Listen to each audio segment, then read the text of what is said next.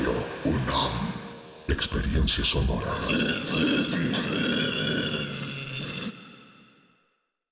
Radio UNAM es un medio que promueve el diálogo, la diversidad y la libertad de expresión en un marco crítico y respetuoso. Los comentarios expresados a lo largo de su programación reflejan la opinión de quien los emite, mas no de la radiodifusora.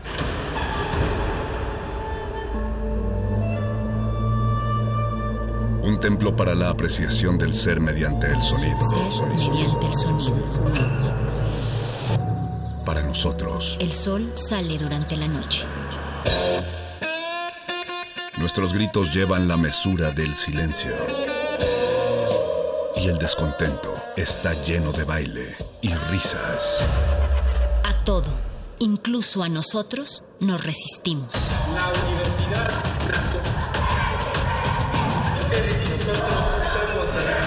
Resistencia modulada.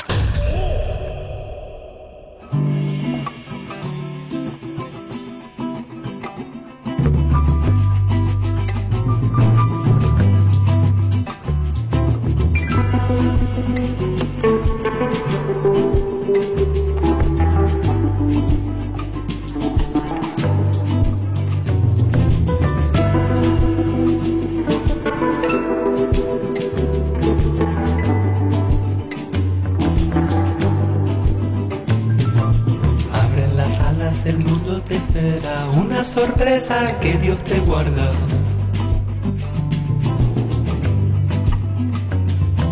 Abre las manos, el cielo te guarda, un regalito que es solo para ti.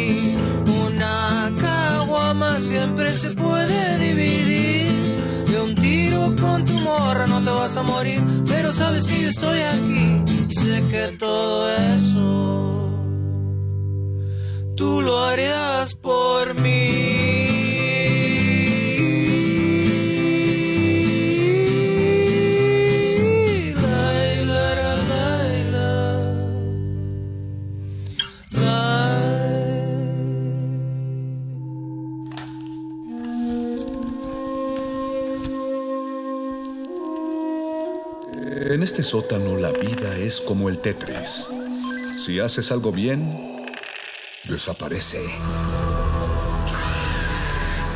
Pero tus errores se acumularán hasta hacerte perder.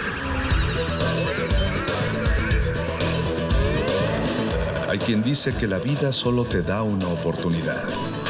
Aquí, siempre tendremos otra vida.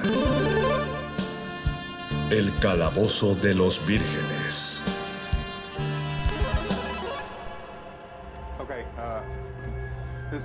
August 20th, 1973. The time is uh, 3:47 p.m. The location is the Hewitt residence um, on Route 17. It's where victim one was found.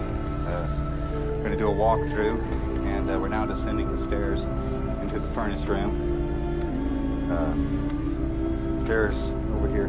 There's scratch marks along the wall. There's some more over here along here, and oh, there's something over here. Seems it's like a spot of hair and a embedded fingernail. Into the uh, actual furniture. Watch yourself. Oh man. Oh. Got it. Got it. All right. This is the actual furnace room. Going into where are they suspected to have perpetrated. Got a bit of a jump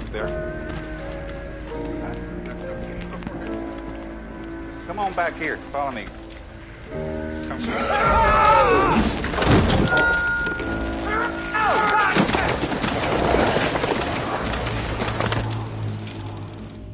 The crime scene was not properly secured by Travis County Police. Two investigating officers were fatally wounded that day. This is the only known image of Thomas Hewitt, the man they call Leatherface. The case today still remains. El calabozo de los vírgenes.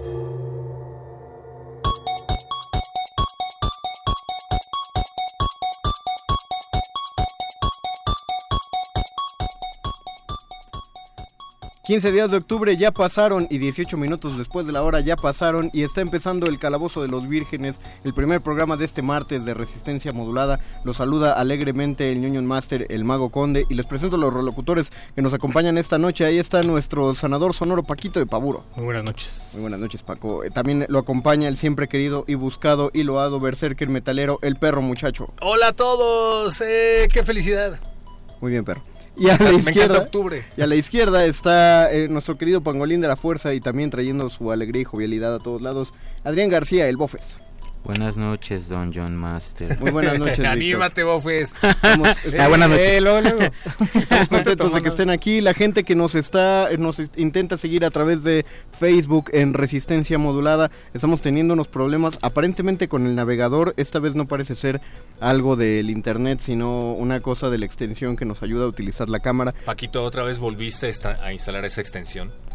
Otra vez intentaste La, ganar. la, la prohibida. Le diste, le diste de clic aquí para que te regalaran una tablet. Pues es que pensé que le podía, podía beneficiar el programa. Otra vez caíste en los eh, anuncios de Caliente MX. Pues es que solo aprendí de ti, perro. Todo lo aprendí de ti. Muy mal.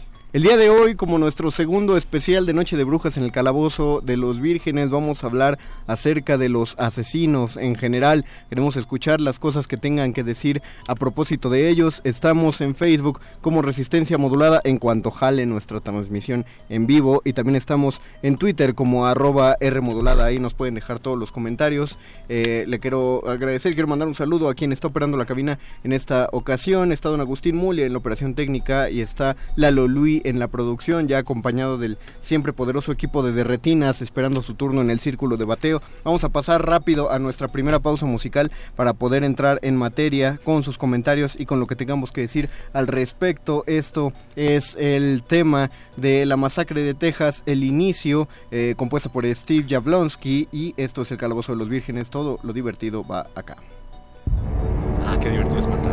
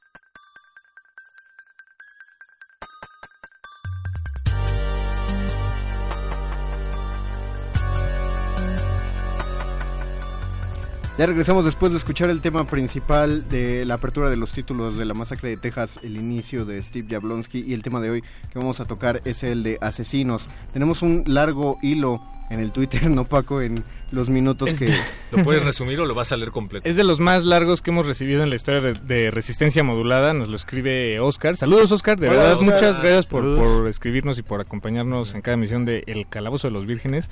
Eh, comprenderás, Oscar, que por, por motivos de tiempo y además este programa, bueno, nos tomó un rato arrancarlo, no podremos leer todos tus comentarios Ajá. al aire, pero sí los leímos todos, créeme que sí. Este, Sí, sí leímos todo. Sí leímos todos y voy a escoger el que creo que nos funciona mejor para arrancar el tema de esta mesa.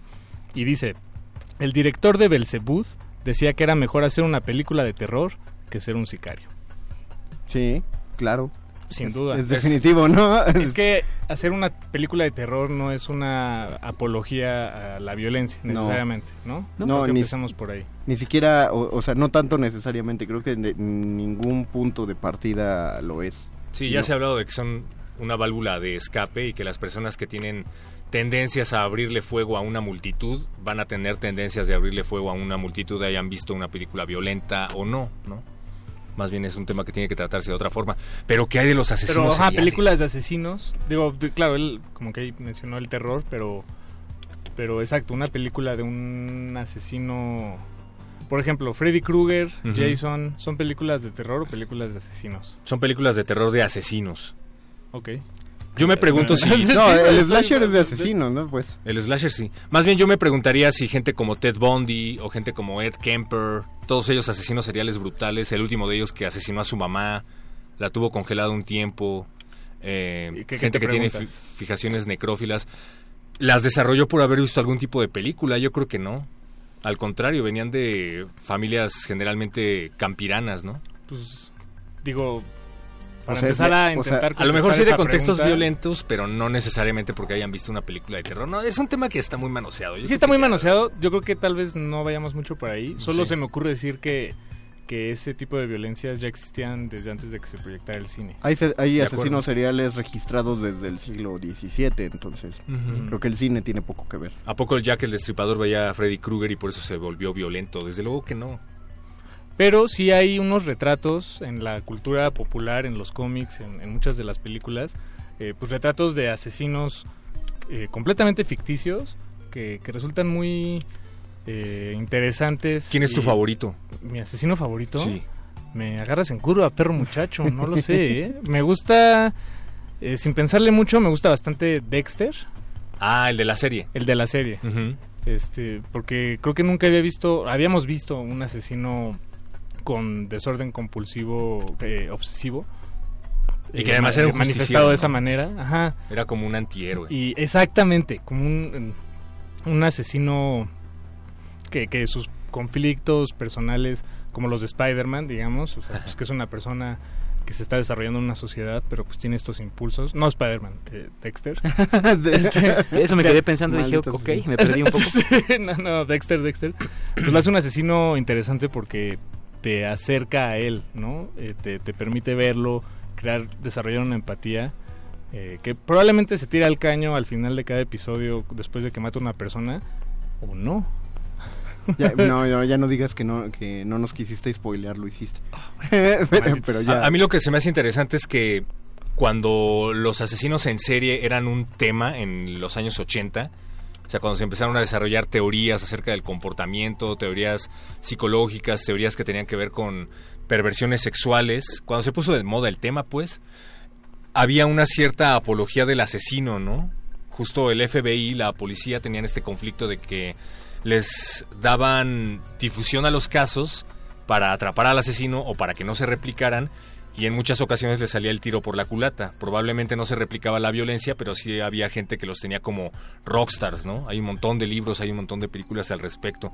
Y ahora con el fenómeno del narcotráfico, que a mí me parece que es todavía más violento que cualquiera de los asesinos en serie famosos, también se hace apología de la violencia. Hay gente que le reza misas al Chapo, ¿no? Sí, porque un, un asesino en serie no es un sicario, por ejemplo, no es un asesino que mata por matar, digamos, estrictamente así al azar. Generalmente hay un perfil ¿no? psicológico de las víctimas y un perfil de elección y hay como más cosas, hay más allá de meterse a un mall y hacer un- una masacre con una ametralladora, creo que hay como una, una cosa más eh, racional por ahí, por raro que suene. Y creo que eso también despertaba, ¿no? Como la, la- el fanatismo de las personas, porque obviamente era gente con un perfil de inteligencia bastante elevado, de tal A forma veces. que podía incluso, no, pues, o sea, evadían a la policía de formas este, bastante Sí, insólitas. sí, sí, sí. Por lo tanto, creo que eso generaba también ahí como una especie de, de fanatismo, como ocurre con los capos del narco, que- que no con el narco como tal. O sea, esta- estas, eh, todas las series que hay de Pablo Escobar, pues dan cuenta de eso, ¿no? De cómo pudo eh, en la cara del gobierno, digamos, hacer todo lo que hizo. Creo que eso es lo que la gente idolatra de cierta forma, esta manera de burlar, ¿no? Al sistema de alguna forma. Y, y creo que es por ahí va el asunto del asesino serial, que generalmente puede matar tantas veces, porque para que sea serial, pues tiene que tener más de un homicidio cometido con cierta metodología, con cierto, lo que llaman ellos modus operandi, ¿no? Y para que eso pase, pues quiere decir que es capaz de evadir en principio, ¿no? La, a la justicia en primera instancia, aunque luego caiga o no, pero es, primero es eso lo que ocurre. Sí, de, de hecho, se supone que hay una diferencia, perdón, rapidísimo, entre asesino en masa, que es el mass shooter, y el asesino en serie, que como dices tiene una metodología muy similar, pero generalmente, o al menos en el 97% algo así de los casos, Es muy específico ese número. pero tiene, sí. bueno, más del 90% de los casos eh, tiene parafilias sexuales. O sea, hay sexualidad implícita en el caso. Necrofilia, violación previa, cosas por el estilo. Solo, solo quiero aclarar y puntualizar que si bien los asesinos seriales van a jalar un grueso en la atención de este programa, el tema en general es asesinos. No, eh, no solamente centrado en uno. ¿Y, y por qué esto? Porque cuando se habla de asesinos seriales, eh, no tanto por los perfiles psicológicos y por los modos operandi, de alguna manera se vuelven un tema de fascinación. No se hace una apología, pero sí hay una cuestión como de, am, de glorificación de la persona en sí, ya, ya no tanto de sus actos, porque es interesante y creo que ahorita sería bueno decir por qué es interesante conocer estas cosas, pero el tema es general es, eh, es asesino y la palabra tiene que ser fuerte porque finalmente se trata de una persona que está tomando la vida de otra persona independientemente de las razones que haya. En todas las series, en todas las sagas donde existe uno de los personajes se, fue un se vuelve un vigilante independientemente de si es un justiciero o si de queremos ponerle que tiene hay muy buenos motivos, etcétera. Eh, todos ellos tienen algo que esconder y si tienen que esconderlo es porque inherentemente saben que lo que están haciendo de alguna manera está mal y, y- y eso es ético, eso no es moral, eso no es de moraleja, eso no va a cambiar con el tiempo. Éticamente sabemos que ahí hay un problema, hay algo, hay algo que los tiene trastornados y si sabemos que es equivocado, no estamos hablando de meternos a robar un banco, cosa que creo que la mayoría hemos pensado y que está padre. ¿Qué? Conde, por supuesto que no. O un camión de valores, porque uno pasa, las instituciones. uno pasa al lado de un camión de valores y uno dice, "Mm, Están volteando". Están volteando. si, si yo, si yo pudiera y tuviera tres cuates conmigo, ya habríamos amagado a este, ya Ajá, le- que- porque este trae las llaves. Conde finge un ataque al corazón. Exactamente, se distraen y entonces es, eh, son la clase de, de crímenes que uno piensa estaría padre porque finalmente es un chorro de dinero.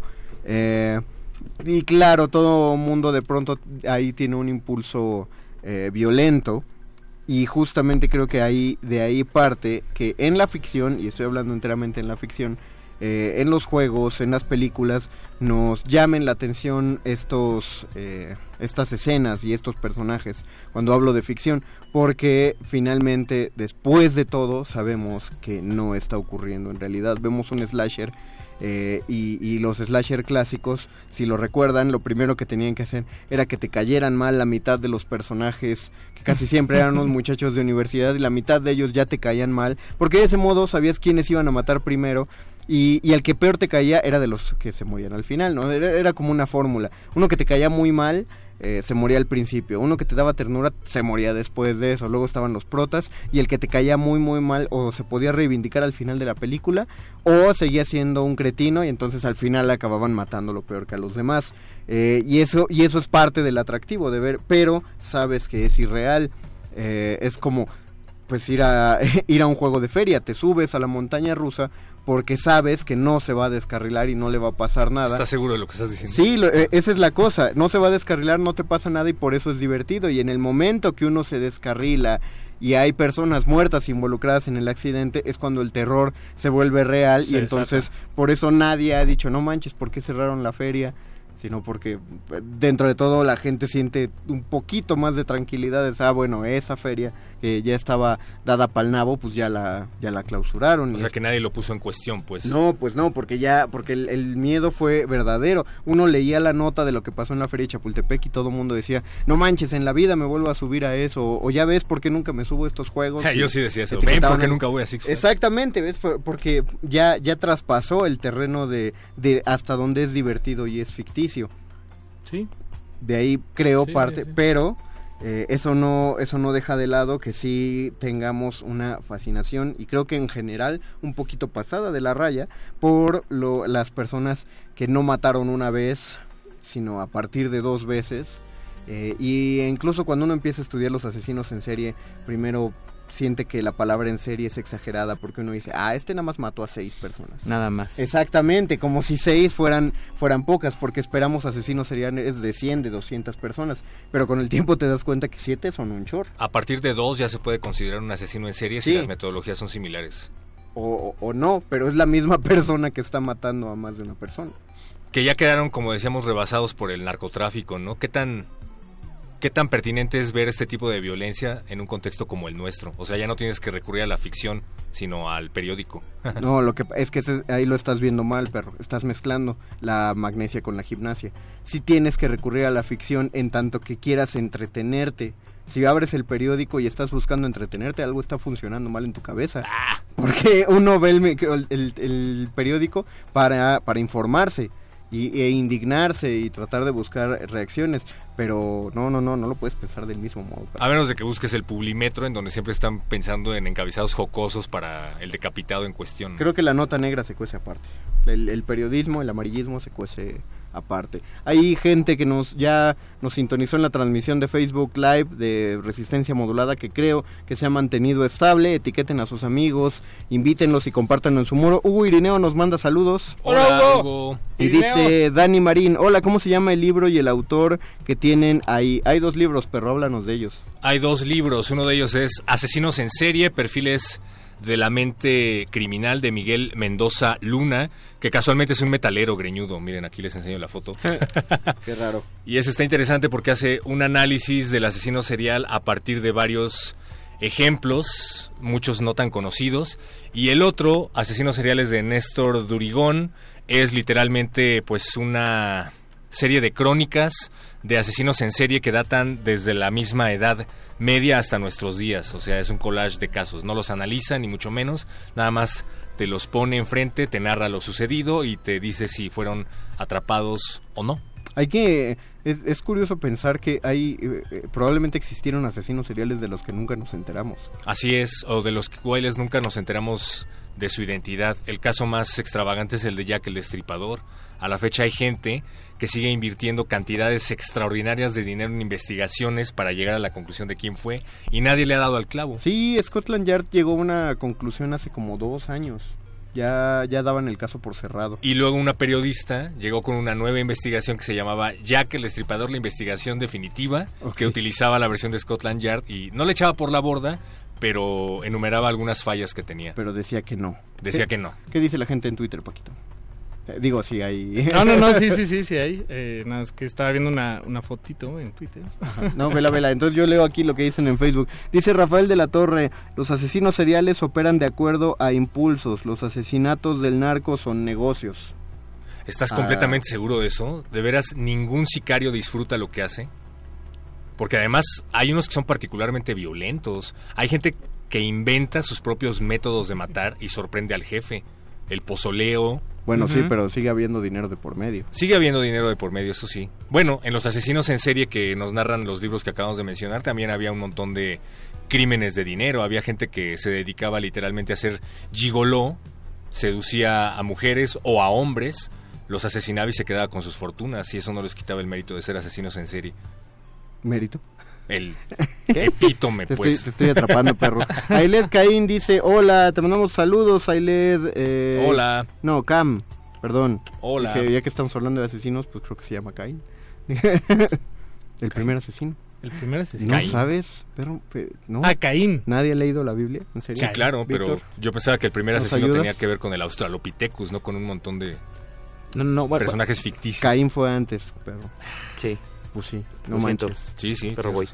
Sí, se- según la, según la, la mitología judeocristiana, eh, Caín y Abel eran dos hermanos y justamente el primero que, que toma sangre de otro igual en la historia bíblica es precisamente Caín, de tal forma que lo condenan a Caín, a, a- lo maldicen y de esa manera, por ejemplo, se cree que eh, los vampiros, por ejemplo, pudieran descender de la maldición de Caín y todas estas criaturas, ¿no?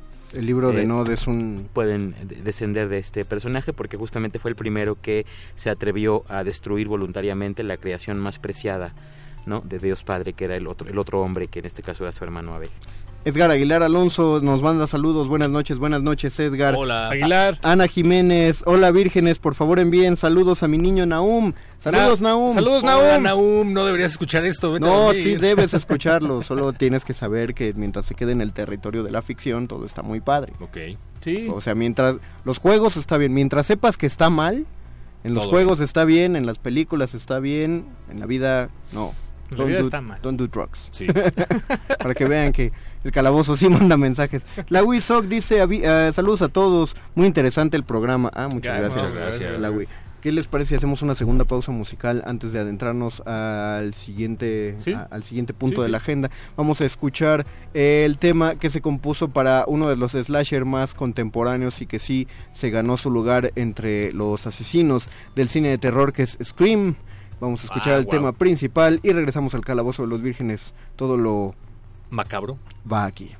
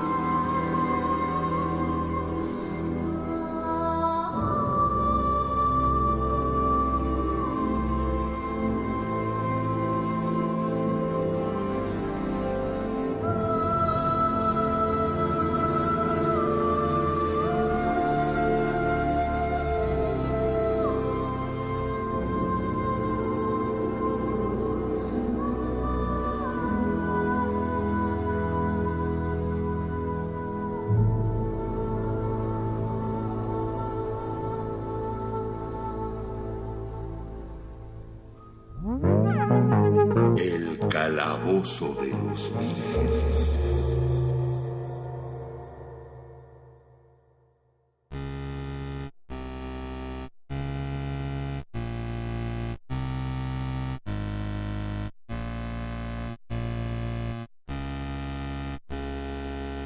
Volvemos al calabozo de los vírgenes, escuchamos el tema de Scream. Nos dice Veganito Van Sant, saludos vírgenes, Stones John Wick es una serial killer. John No Wick. creo. Más bien es un asesino a sueldo, ¿no? Es un, as- es un asesino a sueldo como Leon de Professional. Dice- Pero en realidad nunca lo vemos trabajar, solo lo vemos cobrar venganza. Y, y porque suelta balazos y los mata, pero como decía Bofes al principio, los asesinos en serie y según también el autor Miguel Mendoza Luna, hay una metodología específica de los asesinos en serie que, bueno, más en términos coloquiales utilizan la hazaña, se ensañan con sus víctimas y una vez más usan la violencia sexual. Pero John Wick no, No, para va nada. por ahí. No, solo es un asesino. gatillero, pues. Es un Sí, tal cual. Es que es una todo- diferencia, ¿no? Entre ser un gatillero y un asesino como tal. En todo caso, todos los héroes de acción serían asesinos Claro, seriales. no, y además incluso si fuera involuntario, ¿no? O sea, desde que Ajá. haciendo alguna proeza tiras un edificio y se mueren 40, pues ya fue, ¿no? Hay, hay- hay algo, para, hacer, eh, eh, para este tipo de crímenes hay algo de, de torcido, de, de perverso. La Sí, es- perversidad es, eh, está en varias personas, no solamente asesinos, pero piénsenlo así, si, ex- si existe el punto A y el punto B, una persona común traza una línea del punto A al B. Una persona, persona perversa está en el punto A y traza un montón de líneas y círculos extraños para llegar casualmente al punto B. Eso es la perversidad. Y además el asesino trabaja siempre con premeditación, alevosía y ventaja generalmente, ¿no? Tiene estos tres ahí como cosas... En, no, no, tanto no, en no- una balacera de Bruce Willis no tienes ventaja, solamente tienes más puntería que el otro y un poquito de suerte. Justo por, por eso ahí no es, este, no es Exacto. un Y, y tienden a la egolatría, que es lo que me. en Y a la me megalomanía también, ¿no? Cosa, Sí. que, cosa que Bruce Willis no hace. No, por supuesto, no eres una persona humilde y... Die Hard. O, o sea, les encanta estar exhibiendo sus crímenes y no ser atrapados, y por eso tantas películas como El Zodiaco y cosas por el estilo. Bueno, el Zodíaco fue un caso real. Y tenemos por ahí el Sí. otro extremo, ¿no? Incluso eh, asesinos como Hannibal Lecter, que además de asesinar gente tenía la costumbre de comérsela, ¿no? En cuyo caso, pues... Y que incluso acaba sirviendo, ¿no? Para, para justamente detallar los perfiles de otros asesinos. Para ayudar a atrapar a Buffalo Kid. Exacto, ¿no? E- e- Eso, eso es, es, es una, es una película que no, no, no quería irnos sin mencionar a, a- Está muy bien. a Hannibal Lecter. Que Creo por que cierto nos, nos escribió Diana en Twitter. Saludos, eh, Diana. Diciéndonos precisamente eso, que debemos tocar el tema de Aníbal Lecter y que le mandemos saludos a sus hijitos. Saludos a tus Hola, hijitos, hijitos. Hijitos de Diana, saludos. Saludos, qué bueno que están escuchando. ¿Cómo se llaman? Dinos. Es un, es un gran asesino, Hannibal Lecter. O, bueno, vaya, este, digo, estamos en todo- una mesa. Exacto. sí, sí, sí, y sí. sí lo es Por favor, nadie medite diciendo eso y No. luego diciendo en radio nada. No, y sí lo es, aclaramos. Es un gran personaje, tal vez. Es un, pe- exacto, es un personaje de ficción. Y como personaje de ficción... De te- los mejores. De película de terror es de los mejores, y es fascinante. Sí, porque, porque es un collage de varios asesinos en serie de la vida real. Lo que decía Víctor, que hay asesinos seriales que tienen un coeficiente intelectual muy alto, pero pa- también hay asesinos como Ed Gein, que literalmente tenían retraso mental. Sí. Y nadie los podía agarrar, pero tenían unas prácticas muy, muy Pero, pero a partir de ahí, de esos es porque nadie era de los que menos sospechaban, pues. Sí, Eh, oye, eh, ¿cómo se llama el payaso? Se me acaba de olvidar. Eh, El ¿Joker? payaso asesino. ¿Eso? No, ¿Pennywise? No, este, Pogo, su nombre era Pogo. Pero Ah, el su de nombre verdad. era John Sí, Wayne claro. Gacy. John Wayne Gacy, pero se hacía llamar Pogo, el asesino payaso feliz, porque era un vecino tan querido en su comunidad.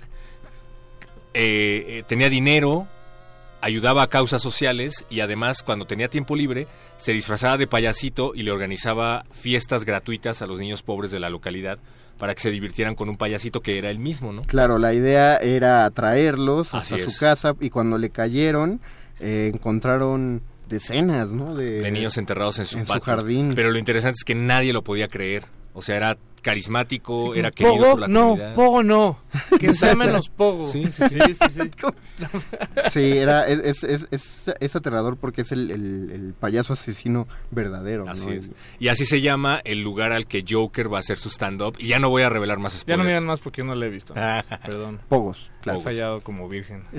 ¿Qué más había en... ¿Nos querías decir otra cosa de Twitter, Paco? Eh, No, eh, Solo era sí. una pregunta, sí. Era- No, tengo más aquí en... No, eran los saludos, que perdón, los cerré. Ah. Eh, nos dice David García que ayer escuchó una charla acerca del horror y la fantasía y alguien preguntaba si era válido ser escribiendo de horror o escritor de horror si la realidad era más horrorosa. Ay, siempre sí, preguntan sí. lo mismo en las Siempre- conferencias. No, pero sí. es que es que sí, porque eh, finalmente es una manera de alimentar una necesidad de morbo de, o, o de búsqueda de, de aterrarse, pero mediante la ficción. Creo que más bien si uno deja de escribir los temas de terror cuando la sociedad es tan aterradora, uno está dejando que la realidad, eh, uno está cediendo la batalla ante la realidad. Porque eh, eh, es lo que le decía el perro cuando él decía que si uno quiere mejor espantarse, agarre el periódico. No, no se trata de eso, porque en ese eso, eso sí es, para que veas, eso sí sería apolo- hacer una apología de la violencia y eso sí sería normalizarla. Eh, existe eh, el impulso de necrofilia, Necrofilia. dentro de todos, eh, no, no es, es, es parecido. No, que- Como pulsación de muerte. es como la, como la pulsión. hacia la muerte, exactamente. Nos explicaba una maestra de psicología que en cuanto el niño arranca pasto del suelo, está satisfaciendo cierta pulsión de muerte. El niño sabe que el, que el- que el pasto está vivo y en el momento que lo arranca, pues sabe que algo, algo va a transformar la vida del pasto. Eso es natural. Eso no implica que el niño se vaya a volver un asesino después. No, porque Todos- de hecho, pa- para, para progresar, la humanidad tuvo que matar ¿no? a los Sí. animales. Sabemos que tenemos capacidad cognitiva que tenemos porque pudimos eh, metabolizar proteínas animales. ¿no? Entonces, sí, es, es, es una parte de, de avance, pues, pero, pero también eh, sabemos hasta qué punto no llevarla. Eh, tan era así que por eso nos llaman la atención los reality shows, porque cuando, y, y el reality show es el fracaso de la ficción, cuando las televisoras, nótenlo, cuando las televisoras son incapaces de producir buenos programas y ya no, ya no tienen creatividad, se centran en la realidad, ya no puedo hacer una serie o una telenovela que atrapa a la gente, entonces voy a meter a 10 personas a una cocina a ver quién cocina mejor, pero voy a hacer que los jueces sean tremendamente violentos, porque la gente quiere eso, quiere que los juzguen duramente queremos verlos sufrir. Queremos Ahí es, es, es muy parecido a meter un montón de cristianos en medio de un circo, y si estoy en Roma, y aventarles unos leones, cosa eh, que, que no era una práctica tan violenta como hacían en Quo Vadis, muchos de los esclavos sobrevivían, eh, no eran tal cual a matar en eso, pero era lo mismo, no generaban, en Roma no generaban buena ficción y entonces se, eh, se iban a la realidad. Si eh, dejamos de producir terror en películas o en relatos o en novelas o en cómics, entonces lo- eh, básicamente le estamos diciendo a la gente, pues si lo que quieren es aterrarse, vayan a la realidad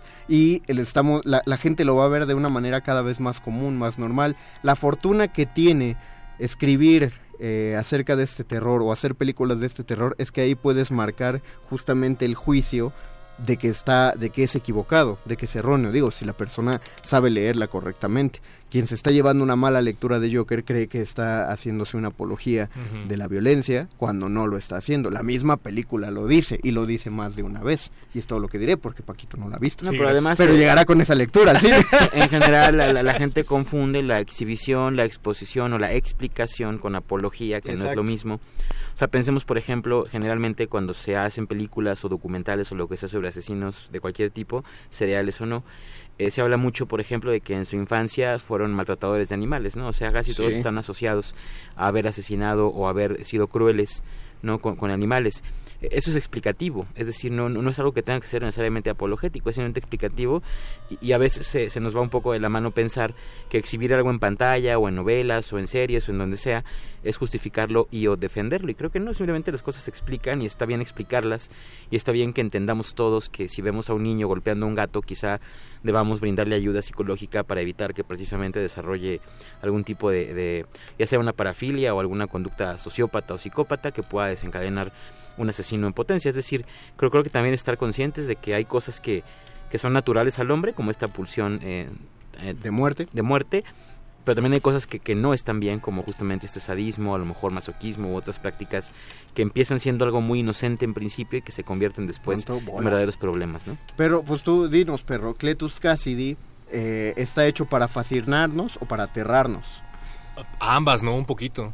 De hecho, cuando estaba leyendo a David Michelini, o como se pronuncia su apellido porque es francés, pero una disculpa a todos. Michelania. Michelania, el creador de. Carnage. Ese estuvo peor, estuvo peor. disculpa. Decía que estuvo eh, estuvo basado una vez más en los asesinos de los 80 y que conforme iba delineando al personaje le iba quedando claro que era pues muy aterrador precisamente porque es caótico Sí. porque Carnage no tiene ningún motivo mata porque Mm. puede y él lo dice abiertamente y cuando se queda encerrado decide quedarse encerrado porque la gente cree que se va a escapar entonces siempre está como tratando de, de darnos la vuelta en ese sentido Y eso es aterrador. eso es muy aterrador sobre todo porque tiene poderes sobrenaturales Maximum Carnage es uno de los de los cómics más aterradores y oscuros que hay de Spider-Man. Y miren que Spider-Man le ha llovido duro.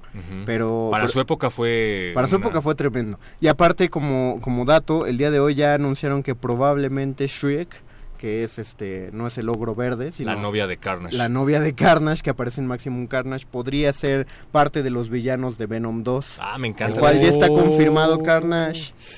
Y si confirman a Shriek. Y aparte ya empezaron a decir que la franquicia de Spider-Man ya se encamina a una unión entre Holland y Hardy. Es decir, el Venom que conocemos y el Spider-Man que conocemos actualmente. Todo perfila que un Maximum Carnage podría ser parte del MCU. ambos. Próximamente. Chick es una villana súper oscura del universo de Marvel. Sí. Empieza a desarrollar un virus que se llama carroña y ella lo concibe como si fuera su hijo. Entonces lo peor que puedes hacer es tratar de curarle el virus carroña, que además le da poderes, porque ella lo está engendrando dentro de ella, porque piensa que es eh, fruto de ella misma, ¿no? Que ella está embarazada del virus. Ana Jiménez nos dice, este tema me fascina, la mente humana es tan interesante y tratar de entender qué puede llevar a una persona a hacer estos a- y tratar de entender qué puede llevar a una persona a hacer estos actos. Saludos Ana. Rodolfo Salinas, la serie The Followings donde Joe Carroll es un asesino en serie está buena. Ah, ¿Dónde- la voy a ver. ¿Dónde está The Followings? ¿Estará en Netflix? Está en Netflix. Ojalá que esté en Netflix porque no quiero contratar seis servicios al año. Fato González. Fato González dice, ah, yo trabajo en un penal y ahí tuve al coqueto. Órale. Yo sí sé quién es el coqueto. Sí. ¿eh? saludos. Saludos, Fato, qué, qué chido. Órale. Bueno, no bueno es chido, conocer- pero... No, bueno, conocer a los miembros de la audiencia. No, Pero digo, qué chido, qué chido que nos escucha. ¿eh? Sí, sí, exacto. aclararlo. Sí. Lo que chido que conociste al coqueto. Ahora tomar en cuenta que es el coqueto el que se viralizó, el que se mediatizó, pero. ¿cuántos coquetos no hay allá afuera que siguen sueltos? Hay un, mo- eh, si se dan cuenta, México ha tenido eh, ya en los últimos años una buena lista de asesinos seriales. Cuando originalmente eh, se inaugura la esta exposición de asesinos seriales, solo mencionaron a dos, que eran las Poquianchis y al Goyo Cárdenas. Pero después de eso, o sea, eh, eh, existió el, el caníbal de la Guerrero. La mata viejitas. La mata Por Dios, viejitas. que tiene un busto en la facultad. Tiene un- ¿Qué? No, es que se parece a Rosario Castellano. El busto de Rosario Castellano se parece al de la Mataviejitas. y es Ah, no. Un chiste que hemos hecho a, a lo largo de, de generaciones. Este, ¿cómo se llama? Juana Barraza, ¿no? La Ajá, Samperio, sí, que además creo que era luchadora, ¿no? Era Algo luchadora, la, la dama del silencio. Mira nada más que tenía nombre, gran- ya desde, ya desde ahí ya se veía venir algo. Nos dice Dani Marín. eh, Espera, espera, los narcosatánicos. Esos también contaban como asesinos seriales. Sí, pero pues la cosa es que da más una secta que... Y, y eso les da un carácter todavía más siniestro. ¿no? Sí, la- Luisa Iglesias tiene una historia personal con los narcosatánicos. La invitaremos ya Ah, pronto. mira, a que- No se me hace nada raro por alguna razón. Saludos. No estuvo, quiero aclararle a la audiencia, no estuvo involucrada, eh, con antes de que empiecen a generar rumores, no es que ella haya formado parte de. Dani Marín, en los asesinos seriales su motivación, entre comillas, es por medio del placer que es lo que domina sus acciones, es decir, Sí. que a ellos les produce satisfacción, muchas veces así es como alcanzan su umbral del placer, Sí. a diferencia de los sicarios que lo hacen por motivo económico. Hay, mo- hay asesinos seriales que únicamente han eyaculado asesinando a gente. Eso no quiere decir que no disfruten el matar a una persona, sino que simplemente no les produce ningún placer. Eh, eh, estoy de acuerdo con él, no es tanto por el número de víctimas, sino por el moto. Sí. Eh, Ana Jiménez, se me está antojando ir a ver la peli del Guasón. Ah, bueno. Pues no sé qué Pues ve, está exacto. buenísima. No, no, no, no, no por ser intelectuales, no la vayamos a ver. Yuri Carballido, llegué a escuchar lo último. Saludos, chamacos, saludos. Saludos, cham- Yuri. cham- Yuri. Chamaca. Saludos, chamaca. Eh, y pelos de zacate, dice el profeta Mimi. Ese ¿El profeta no- Mimi? No, lo, no conozco. ¿A alguien le suena el profeta Mimi? No, no realmente. No. No, Pero- elabora, por favor. Pero está- no sé, me, está, me está espantando porque... Y Veganito Banzán dice Mickey y Mallory... ¿Kiss? ¿Chris? Mickey, Mickey y Mallory. Knox. Los de Natural. Born Killers. No recuerdo, la verdad. No sé, ¿son personajes? Probablemente. En este caso son personajes. Nos dice Pablo Extinto que si hablamos de asesinos deberíamos poner música de Jerry Lee Lewis. Esa se nos fue, Pablo. Esa se Fue- nos fue. Hubieran puesto algo de Charles Manson. Es oscuro, ¿Alguien- pero, Oscuro, oscuro. pero- ¿Alguien pero- escuchó algo de Charles Manson? No. ¿De su música? Hacía música Sí, sí, country. Sí, sí, Era está Tom raro. Hagen. Pero, Sí. pero en teoría Charles Manson no es asesino, asesino serial. No, él nunca tocó a nadie. Él no mató a nadie. Él fue el que fundó la familia Manson y ellos sí, pero él, él era un... Pues no fue un asesino. Era un manipulador. Es para que lo piensen, amigos. Y cuando lo ves en las entrevistas, más bien te preguntas si el problema era Charles Manson o los seguidores de Charles Manson, ¿no? No, yo sí creo que era Pues, Charles Manson. Sí, yo también. ¿Tú te hubieras dejado influenciar por él? Eh, quiero pensar que no. No lo sé. Pero, pero ya estoy muy avanzado en... Ya tengo internet y muchas otras cosas. Ya Sí. podría decir, ya somos apáticos, ya podríamos decir, ah, cállate. Espera, Charles. Calma, Charles. ¿Quién sabe si un, bueno, no me voy a atrever a decir eso. Es decir, quién sabe si un Charles Manson funciona ahorita, funcionaría ahorita, pero... No des ideas, querido. Pero la perro. gente sigue creyendo que la NASA dice que va a haber tres días de oscuridad. entonces... que la Tierra es plana. Que la Tierra es plana, entonces... Oigan, esperemos eh, cualquier cosa. Vean Mindhunter, perdón, antes Sí, de que se termine eso, el tiempo. Tiene seis segundos, cinco, Es la cuatro, serie que está basada tres, en los dos detectivos dos, que desarrollaron el concepto de asesino en serie y va a la segunda temporada en Netflix. Está muy buena, está muy, muy buena. Muchas gracias, don Agustín Mule en la operación técnica, gracias a Lalo Luis en la producción, gracias a Alba Martínez en la continuidad, gracias Paquito de Pablo. No, gracias a ustedes. Gracias, perro muchacho. Gracias, Víctor García. Gracias, Dungeon Master. Nosotros nos despedimos, nos escuchamos el próximo martes a las 8 de la noche, se quedan con derretinas, aquí en Resistencia Modulada le quedan dos horas. Un abrazo. Chao. El calabozo vuelve muy pronto. No le cambies. Nadie termina un juego siendo la misma persona que solía ser.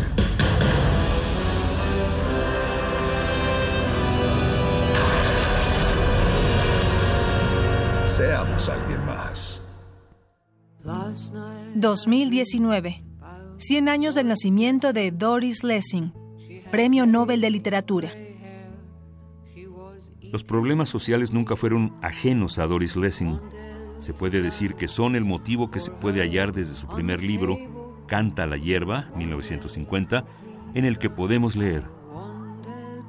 Lo hubiera comprendido mucho mejor al cabo de unos meses cuando se hubiera acostumbrado al país.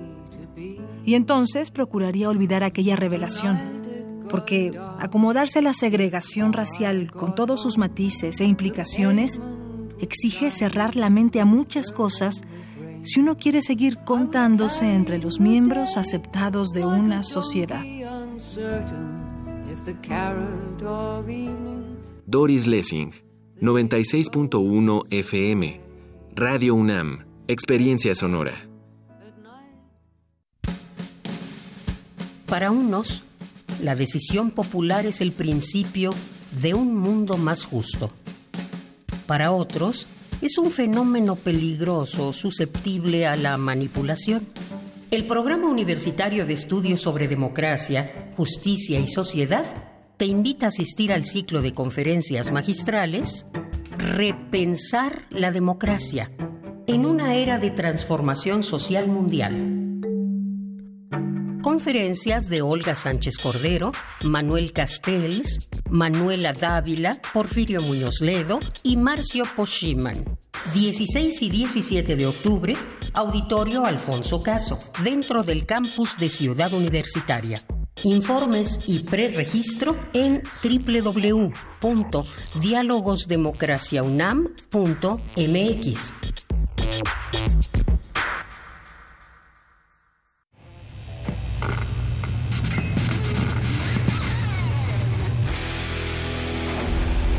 ¿Recuerdas esta música?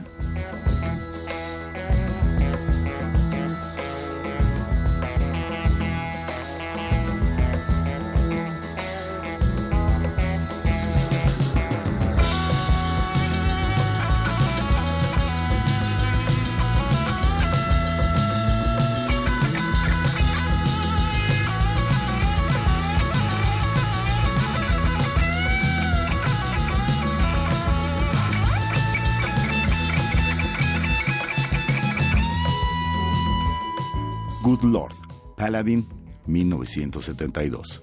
Recuerda y revive con nosotros cuando el rock dominaba el mundo. Todos los viernes a las 18.45 horas por esta frecuencia, 96.1 de FM. Radio UNAM, Experiencia Sonora.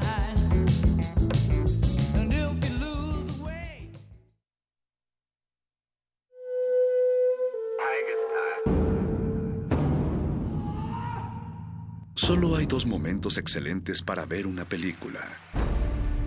El primero fue hace 20 años, en su estreno.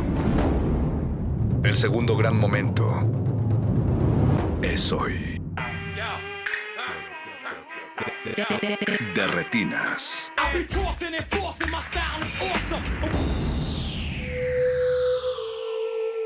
Si eres bueno en algo, jamás lo haces gratis.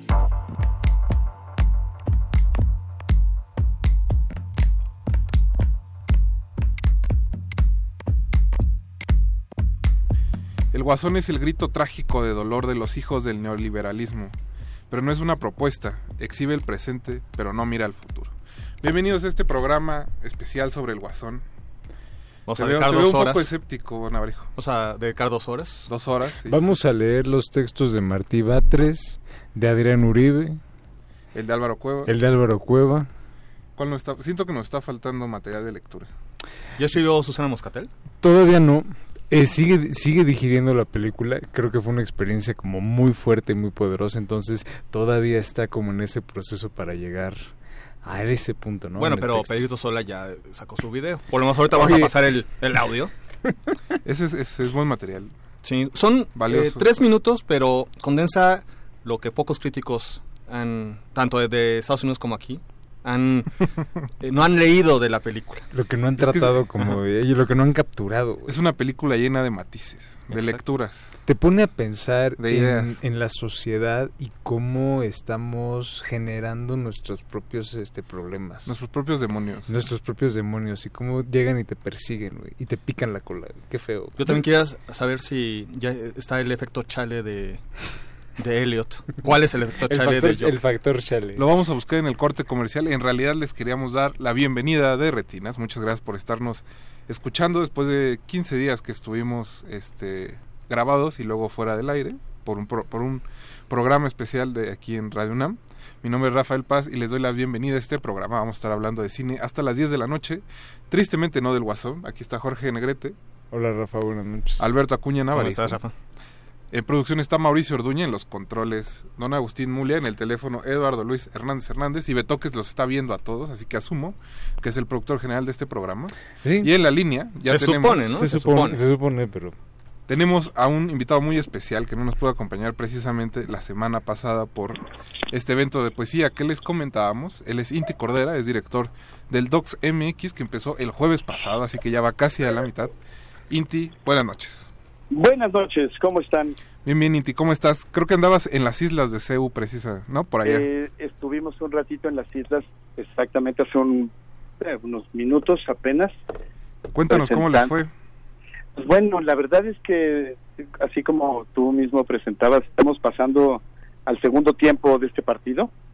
Ya empezamos el jueves con la inauguración, ya es martes, viene la recta final del festival, hoy ahí en las islas, en nuestra eh, carpa que, que colocamos en, pues, en este espacio muy bonito que está entre la Biblioteca Central y Filosofía, es, es un espacio pues, emblemático de la universidad, ponemos nuestra carpa donde pueden pues, todos los universitarios gozar de la programación del festival. Y hoy en especial del estreno de una de uno de nuestros consentidos, la verdad. Es el...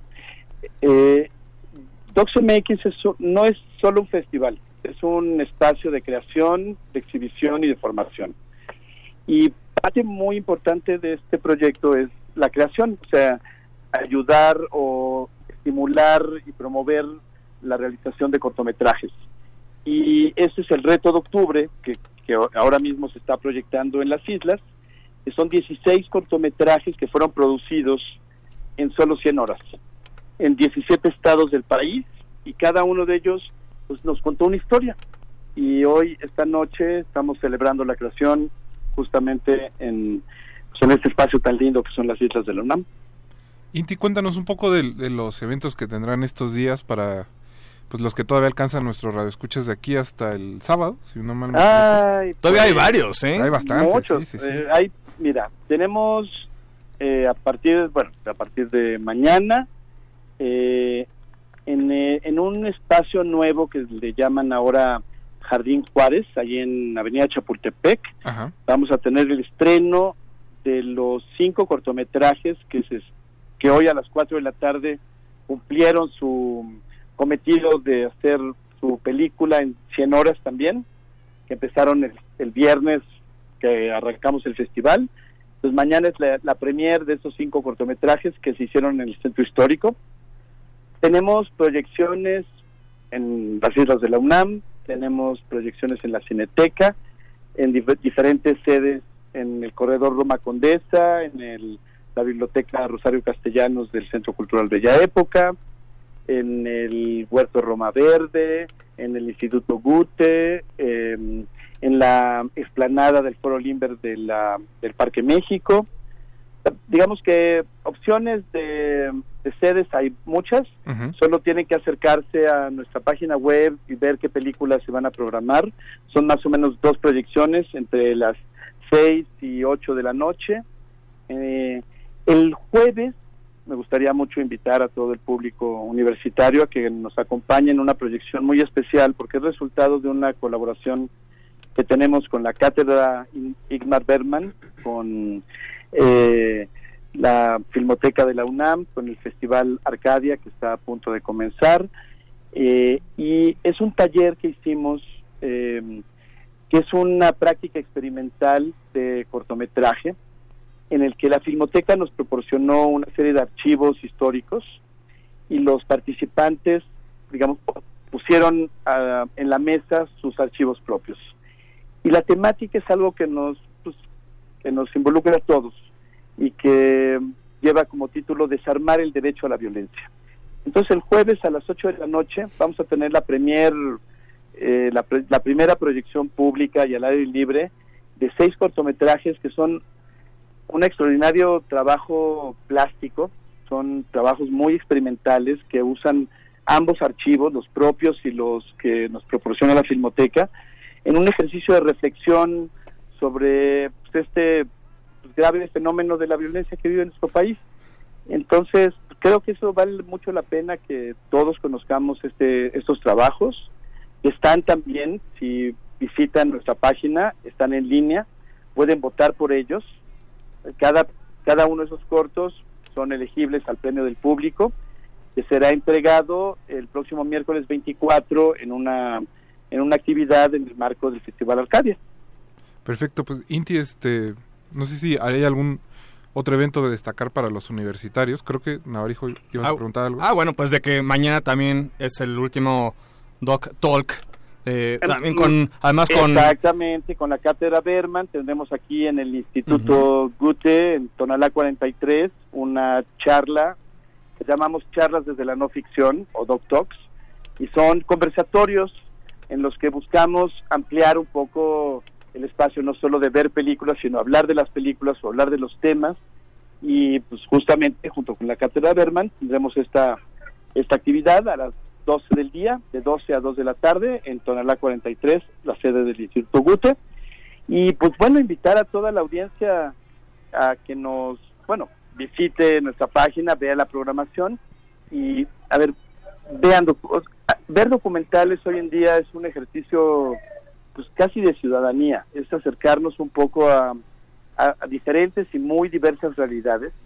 La pantalla se convierte tanto en un espejo como en una ventana y ver ver un documental que tal vez sea argentino o etíope o uruguayo nos permite encontrarnos con diferentes realidades así que pues bueno muchas gracias por abrirnos el espacio y como siempre pues ser parte de este festival y de esta iniciativa y pues a toda la audiencia pues bienvenidos al mundo del documental Inti, pues muchas gracias por habernos contestado la llamada y mucha suerte en estos días que quedan del festival. No, pues al, al contrario, muchas gracias por haber hecho la llamada y, y pues esperamos nos acompañen.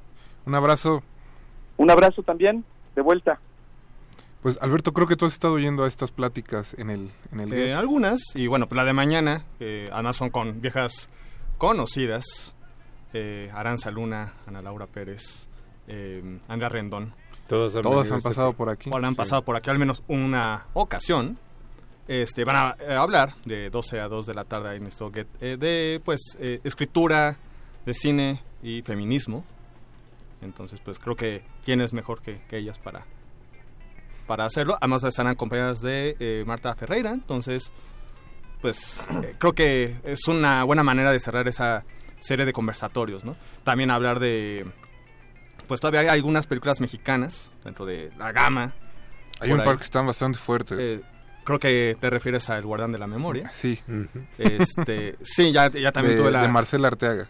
eh, tuve la, la oportunidad también de verlo, que bueno, pues eh, si ya vieron hace poco, creo que de, de hecho lo mencionaba hace, hace rato en Twitter, si ya vieron Soles Negros, pues creo que es momento de también ahora de, ver El Guardián de la Memoria. Eh, otras, eh, pues, otras consecuencias eh, en torno a, la violencia, a la guerra contra el narco y, el, pro- el problema es de que la gente que busca exiliarse pues se encuentra otro problema que es la discriminación y las nuevas políticas de, Trump, migratorias. ¿no? Sí, un país que parece no tener, ¿cómo decirlo?, respuestas de ningún tipo, ni para aquellos a los que han sido lastimados por el crimen organizado y por el, como dicen este en, en la película, por el crimen autorizado. El crimen autorizado, que es de hecho parte de como el, el eje de la, de la película. eh, Ujú. preguntarse o, o cuestionarse en sí qué es lo que tenemos aquí, si eh, un crimen organizado o autorizado. Y parecería que es la segunda después de ver los, los eh, ocho casos más o menos que aparecen. Cuando Ujú. vemos, por ejemplo, esta... eh, No, el, el del Valle de Guadalupe que está Ajá, en, en Chihuahua. donde- abandonado. abandonado. O el caso pues de esta mujer que describe cómo tuvo que buscar a sus hijos en el desierto y bueno, pues la revelación, obviamente, pues ya sabrán por dónde van, ¿no? Sí, digo, es creo una de esas películas que es complicado de escribir en palabras. Eh, esperemos tenerlos pronto en noviembre, porque el, el documental se Sí. estrena en noviembre, así que pues si nos logramos poner de acuerdo estarán aquí el 15 de noviembre más El o 15 de noviembre se, se estrena, entonces un poquito antes o un poquito Ajá, después. un poquito antes. Eh, pero bueno, si tienen tiempo de buscarlo en el DocsDF, vayan, búsquelo y como les decía en redes hace rato, pues también vean Soles Negros, eh, que aunque lo hace un canadiense, bueno, no deja de ser Sí, porque además, si bien es canadiense, creo que captura muy bien, ¿no? Este, el, este sentimiento de terror y de, de miedo. Sí, ¿no? de un país donde literalmente no sale el sol. Sí, donde de repente es muy fácil pues echar al, al río de los remedios un cadáver más de una mujer, ¿no? ¿Por qué? Porque se puede hacer. Pues búsquenlos, nosotros vamos a poner algo de música. eh, Para relajar un poco después. para relajar un poco. Este sí es el soundtrack de, del Guasón. No vamos a hablar de ella, pero bueno, al menos disfruten las canciones. Recuerden que estamos en Derretinas, nos pueden contactar en Twitter como arroba R modulada y en Facebook como Resistencia Modulada. Regresamos. De,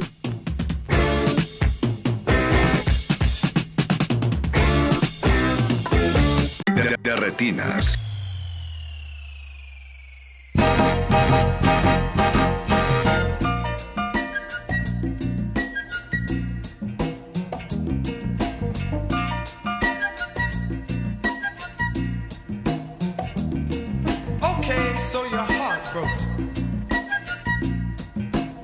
You sit around hoping,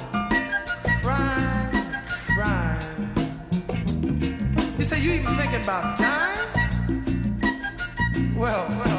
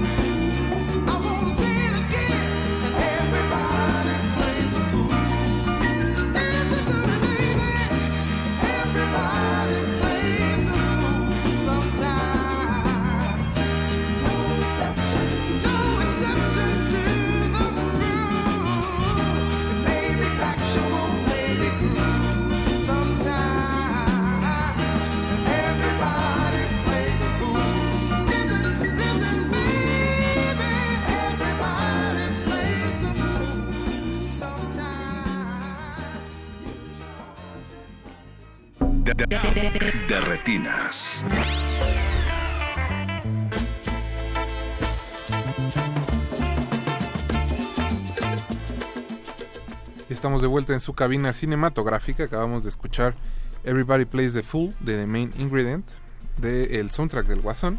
Pero ese no es el tema de esta noche, como decíamos al inicio del programa, sino Asfixia, la nueva película de Kenia Márquez y quien nos acompaña aquí en cabina. Kenia, buenas noches. Buenas noches, muchas gracias por la invitación. Junto con su protagonista Enrique Arrola. Enrique, Hola, ¿cómo buenas noches todos? también. Buenas noches, gracias por invitarnos.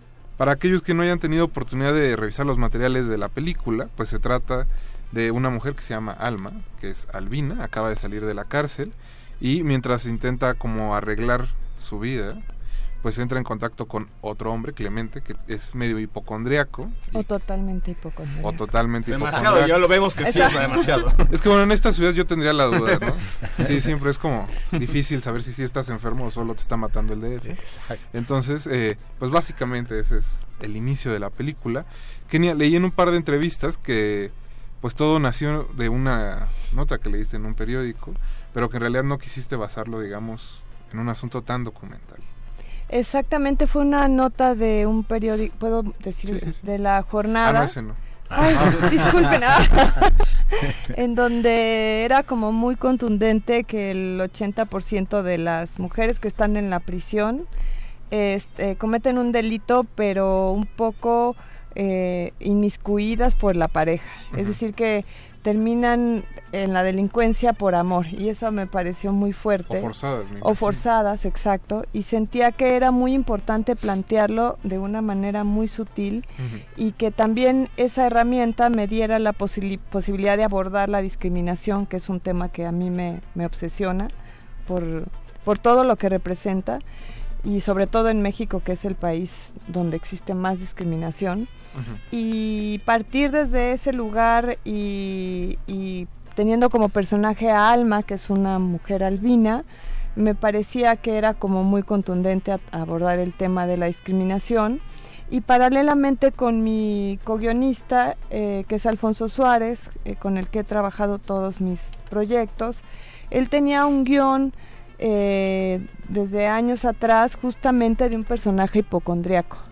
Y a mí me llamó mucho la atención esa posibilidad porque siempre me da como curiosidad de qué les pasa a, a- a esas personas para llegar a ese lugar, para ser hipocondriaco, qué sucede en su vida para llegar a esa situación y, y pensar en, en- en tener un personaje que a raíz de eso la soledad le, le- le llega a su vida y lo invade y lo pisa, metafóricamente, maestro Ay, caray, qué bueno que-. Pero ya filmamos. este me parecía que era como muy interes- interesante y sobre todo considerando que partiera de una gran historia de amor, de un amor inconcluso o quizá no. Y esa fue como toda la premisa de, de Asfixia. No, y son, son los dos personajes principales, tanto Clemente como Alma. Sí tienen todo este contexto del que hablas, ¿no? Quizá no es, eh, digamos, como la pantalla principal de la película, que es, más, en realidad, como la historia de la hija y, pues, la historia de, de ambos con sus hijos.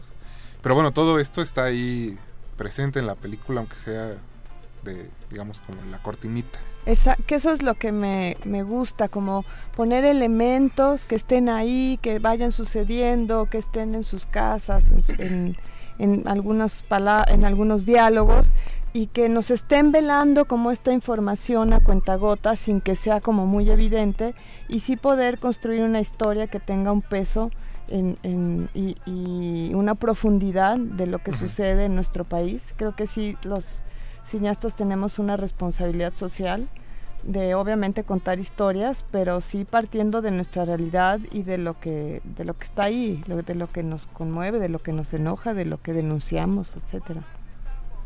Ahorita que mencionas eh, México como uno de los países más eh, discriminadores, ¿no? que sí lo tenemos como muy inculcado, aunque sea de manera indirecta, inconsciente.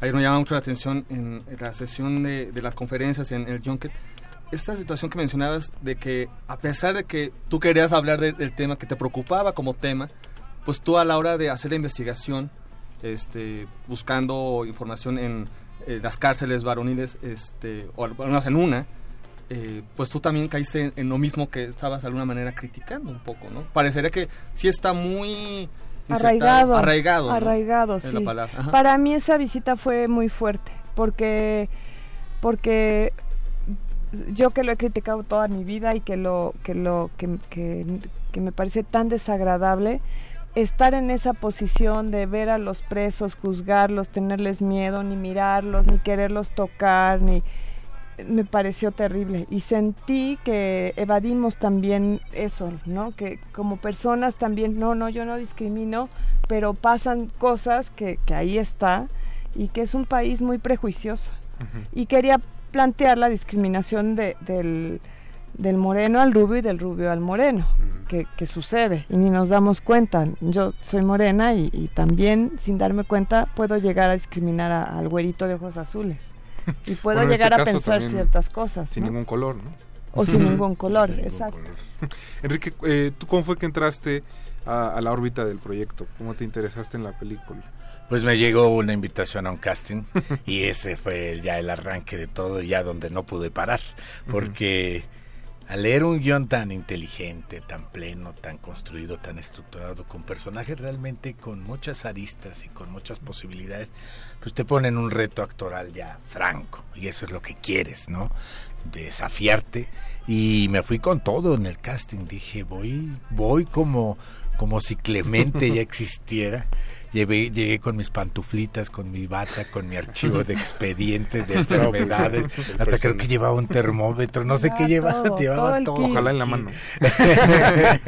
y en realidad, este, pues fue, fue muy grato para mí eh, saber que había quedado en el proyecto. Y ahí empezaba toda la, la aventura con el personaje, estos personajes olvidados, estos personajes que nadie quiere ver efectivamente, ¿no?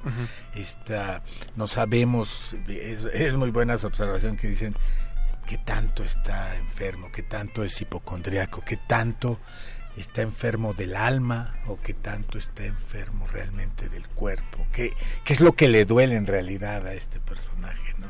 Cómo construyó su entorno a partir de las situaciones que se van descubriendo en la película, pero justo esta historia de amor que se genera entre Alma y Clemente, qué, qué padres los dos nombres, ¿no?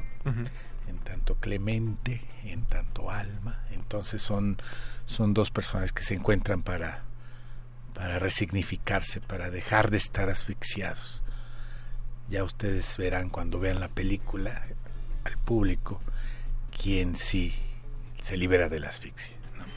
Decide hacerlo también. ¿no? Y decide hacerlo, sí, hacerlo. son decisiones, efectivamente. Poner sí que las cartas en el asunto y cambiar un poco su, pues, su vida, ¿no? Su vida, exacto. su- el, el- pues el, el orden de, de su vida, ¿no? Sí, así es.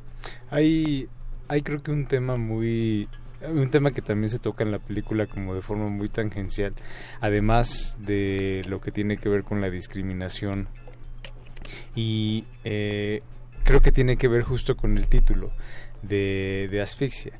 Hay, hay como una, una ansiedad como latente en todos los personajes. Entonces, mm, son personajes que viven situaciones trágicas, son, situaciones que viven persona- eh, son personajes que viven situaciones dolorosas, pero yo más que sentirlos deprimidos a todos los sentí como profundamente ansiosos, con ganas como de justo escapar lo que decía ahorita como este Enrique, que hay una necesidad de salir de ese estado de asfixia constante. Y obviamente considerando que en la actualidad, particularmente en la Ciudad de México, hay índices tan altos de ansiedad y depresión y que la hipocondriasis es un parte del espectro de los trastornos de ansiedad, pues obviamente creo que tiene como mucha relevancia también desde ese sentido. Eh, aquí la cuestión es si eso ya estaba como desde el inicio del proyecto o fue algo que simplemente como que se alineó. Porque creo que todos los personajes los, este, los personajes principales comparten eso como esa necesidad de salir. Mónica del Carmen que este tiene esta obsesión tan marcada como de casarse eh, obviamente Alma, que tiene la necesidad de buscar a su hija, la hija que tiene la necesidad de escaparse del papá. O sea, hay como todo eso ahí latente en la película. ¿Eso estaba desde el inicio o fue algo que simplemente como que se fue dando? No, desde el inicio, eh, cuando empecé a plantear toda la construcción de los personajes, estaba eh, como esa propuesta de que los personajes estuvieran como en este intento. Ciertamente el personaje... ¿Ahí? Sí, Ay, perdón. perdón que... Ciertamente los, lo- el personaje Clemente sí se fue transformando. Eh, un- una amiga muy cercana, su padre tuvo como justamente esto que tú, que tú me cuentas, como este tipo de ansiedad y terminó cayendo en la hipocondria y su familia se terminó alejando. Esta parte de que la familia de Clemente lo deja solo, lo tomé de ahí y, y- y me pareció muy triste como él al sentir este sentimiento, al, ah, válgame la redundancia, al tener el sentimiento de culpa después de la muerte de su hijo, que es como la construcción de su historia, él, él nos permite ser, no, no, quieres, no se permite ser feliz. Y, y el abandono de su familia es como parte de su, de su castigo, de, se lo merece, que su familia lo deje, que su familia lo abandone. Y esta, esta hipocondria permanente es, es un grito de ayúdenme, de no quiero estar solo, de quiero vivir, de quiero que alguien me cuide. Para mí Clemente es el personaje más, comple- más complejo de toda la, la historia. Creo que es el, el personaje que tiene más dolor en su alma. Creo que es el personaje que, que es más oscuro, que, que tiene que, tiene un dolor tan profundo por sentirse responsable de la muerte de su hijo que lo deja congelado y que evidentemente al ver a un ángel, como es lo que él cree, al ver a Alma, pues cree que es lo, la, celestial es lo único que lo puede salvar después de- del hoyo en el que está metido. Yo igual nada más necesito una papa. Me pongo nerviosa, perdón. No, no, no. No, es que la culpa la tiene don, don Agus. El. Sí, como él habla así bien fluido, me pone sí, nerviosa. camina el, el micrófono, pues, Pues no se sí. puede. ¿Te acuerdas Cualquiera que- te pondría nervioso. Muchas gracias. Y siento que me está juzgando Eh, todo que el tiempo. viendo así de, ajá, era todo eso lo que pensabas. ¿Te acuerdas que algún algún momento hasta coleccionaba moscas el personaje? Esa- era muy oscuro. Era muy oscuro, sí. Era muy Tenía oscuro. Ay. jalaba moscas del papel este matamoscas. Y había, hay una escena que salió de la película que, que era muy fuerte porque él eh, sentía que, la, que su casa se inundaba y la casa se empezaba a inundar. Y él entraba en un ataque de ansiedad terrible y entonces caía en cuenta de que de que este encuentro con el ángel no le estaba viniendo Ayudando. ayudando, Sí. entonces había como algo un brote de ansiedad terrible para el personaje y evidentemente era su, su locura pero bueno salió salió esa escena la característica del personaje que coleccionaba moscas, ¿alguna vez se filmó? ¿Eso nada Sí, quedó? se filmó Sí, también sí, se filmó. se filmó Y, y sí habla de, de, de este personaje en realidad que no sabemos el, el porqué de muchas de sus motivaciones. Claro, puede ser el, el- la, tra- la gran tragedia que es la pérdida del hijo, pero el por qué no eh, se perdona, por qué la culpa tan enorme, porque y esa es una complejidad humana en México y en todos lados que dices por qué sucedió así. Porque es mexicano. Claro, yo quería como explorar eso, el sen- el- nos educan con culpa Sí. a todos los mexicanos, totalmente, y Clemente es parte de, de eso que quería plantear, que, que es terrible, porque vivimos con culpa todos desde chiquitos Eso sí. y nos vamos al infierno. Yo no. Exacto, Pues, eh, Kenny Enrique, ¿qué les parece si escuchamos un poco de Sí, música? para- para- Venga, para esa- sacar la Sugerimos eh, apapachen al que tengan junto. Eh, le mandamos un saludo también a Gina Cobos. Vamos a escuchar el baile del chiquitimbo de Jessie Day, que es- se escucha eh, por ahí perdido en Al inicio de la- de Al inicio Sí, de la película. Así que exacto. también Sí. pongan a bailar a su botarga favorita. Nosotros regresamos A un ladito por ahí. Resistencia Modulada.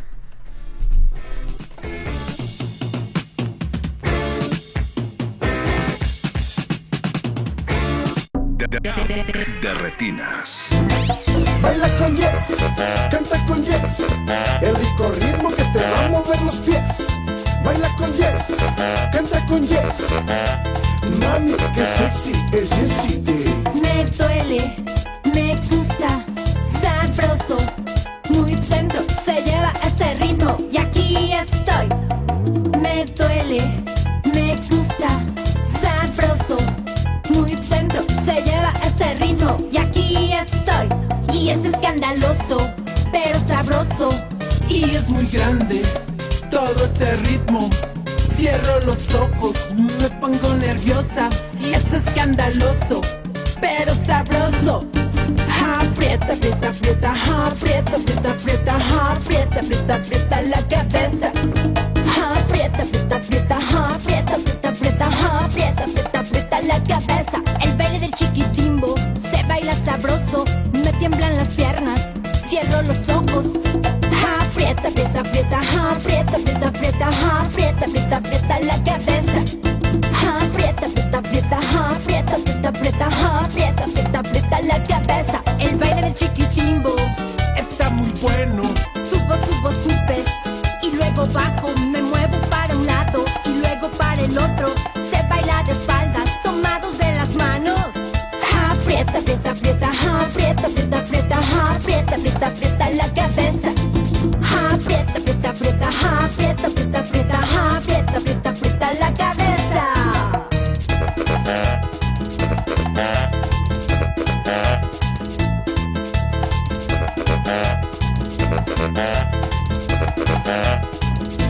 Mueve la cintura y luego la cadera. Me pongo de frente y luego nos besamos, tomados de las manos, baja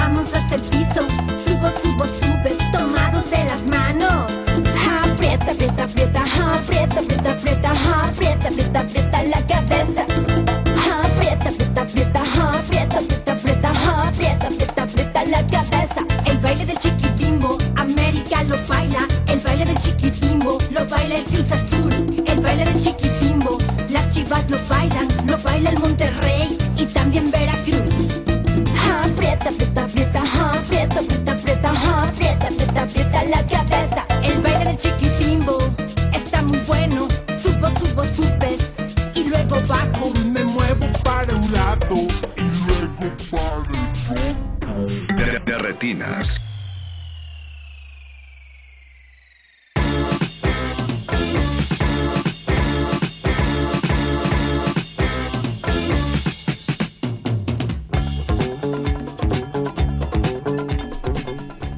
De escuchar a Jessie Day con el baile, el baile del chiquitimbo.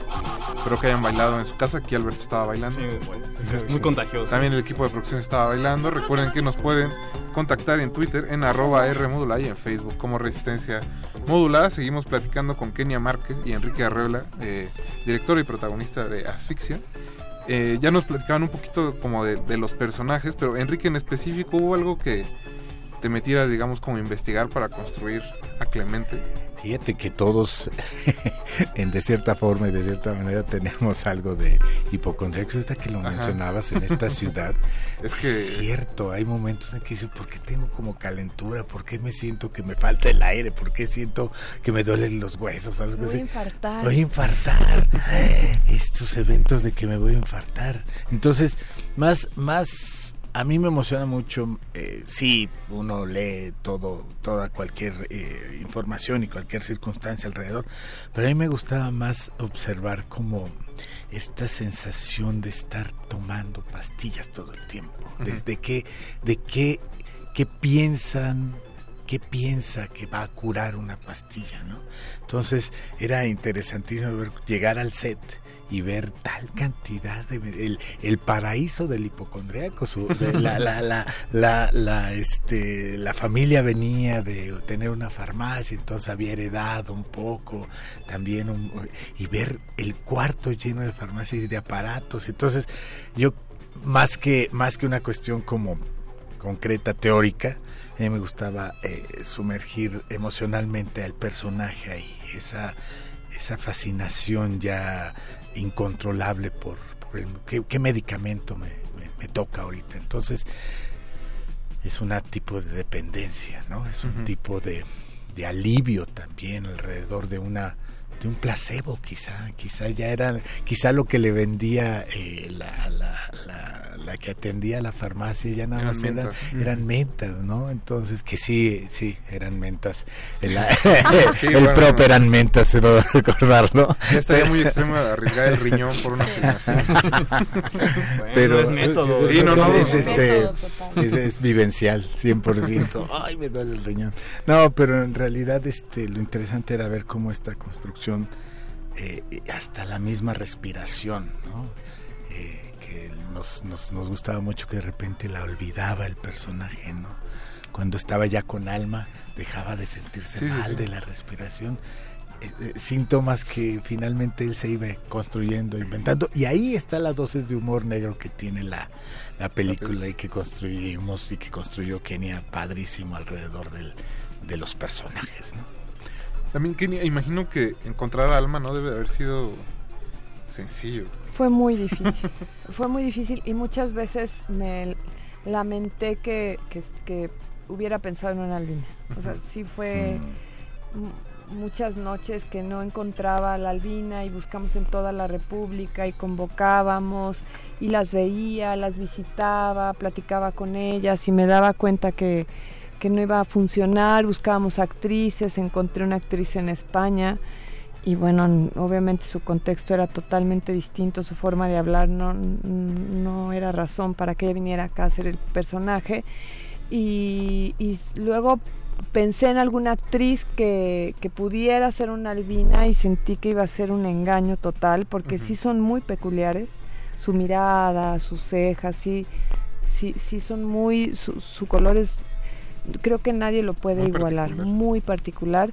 Y, y en, en algún punto pensé en desechar esa idea, como ya en la desesperación, pero siempre que sucedía eso me encontraba algún albino, o sea, sí era como, como el destino en el aeropuerto, a una niña, y, o me escribía alguien de la fundación donde nos ayudó bastante eh, Jorge a, a buscar a, a este personaje, y finalmente vi un video de Café Tacuba en donde vi a Joana y el verla me, me, me abrió los ojos y la posibilidad de que ella podía ser era muy potente en imagen eh, y tenía una mirada que, que, es- que, que la profundidad de su mirada provocaba muchas cosas y pensando que no era actriz que iba a empezar una experiencia con esto con este proceso pues la mirada era lo más importante para este personaje. Y Joana tuvo un compromiso total con la película, tuvo que dejar su casa, tuvo que hacer una serie de cosas para prepararse y construir un personaje a cuatro semanas de que iniciáramos la película. Y, y realmente creo que hizo un gran trabajo. Enrique, Raúl Briones y Mónica del Carmen la cobijaron muchísimo filmábamos de una manera muy particular, no como en el cine estamos acostumbrados. Teníamos que hacer toda la secuencia completa, de, de- o sea, toda la situación completa, eh, para que ella pudiera eh, pues aterrizar toda esta emoción. Y evidentemente para los señores pues era una tras otra en todos los emplazamientos y ellos fueron muy generosos. Yo se los agradezco mucho porque evidentemente nos tardábamos más, pero luego Joana fue encontrando como ese ritmo, esa, esa construcción también de su personaje sin, sin, sin tener que recurrir a esto. Sí filmamos cronológicamente también para que ella fuera construyendo todos sus momentos y para que cuando llegara a una escena, escena importante en donde ella sabe que su hija está muerta, eh, pudiera estar ahí, en esa situación, y creo que lo hace de una forma espectacular y con la emoción a flor de piel.